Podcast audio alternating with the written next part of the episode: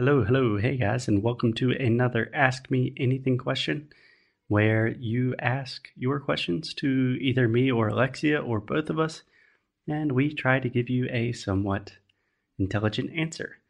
So today we have a wonderful question. I really liked this one a lot.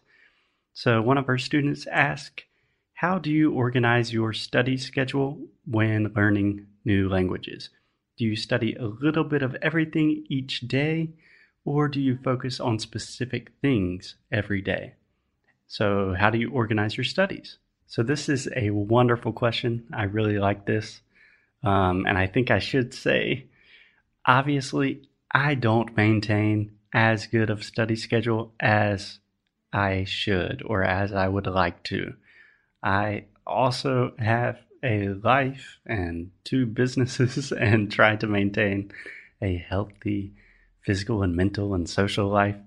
So a lot of times I have just as much difficulty as each of you with this. But with that said, if I am really taking a language seriously, I will try to tr- maintain more or less this type of routine. So, in my ideal situation, I like to study for approximately 30 minutes in the morning preferably right after I wake up. So, this helps for a couple of reasons. First, I simply get to begin my day doing something that I really enjoy. Um, so, this helps me just have a good day. I like studying languages, I think it's fun, and I think everyone should wake up and do something that they enjoy. And also, doing studying in the morning really helps me be consistent because I just wake up, start making coffee, and start doing it. So I can do it first thing in the day and it's done. So normally in the morning, I will do what I like to call focused studying or active studying, which simply means I am working on something relatively difficult and I am really, really focusing as much as possible because my brain generally works better in the morning I feel smarter and faster.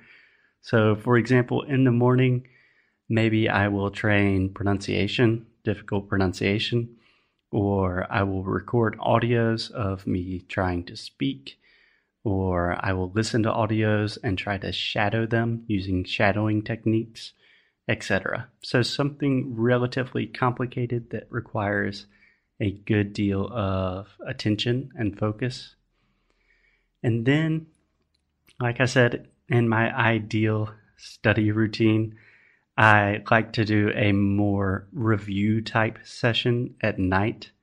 So normally I would probably do a little bit more of pronunciation and conversation training, maybe more relaxed, maybe have a conversation with the native speaker um, online or something like that.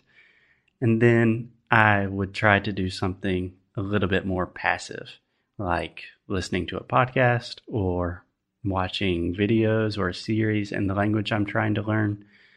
And I think that's pretty much it. I think it's really helpful to do just like 20 or 30 minutes in the morning, 20 or 30 minutes at night. That way, you are beginning your day when you're really fresh, learning the language, and then you have a little bit of review at night before you go to sleep so you can really let these ideas solidify and become more clear in your head. But that was a great question. I hope my answer does your question justice. And yeah, I think that's it. Cool. So I will talk to you guys tomorrow. Thanks a lot.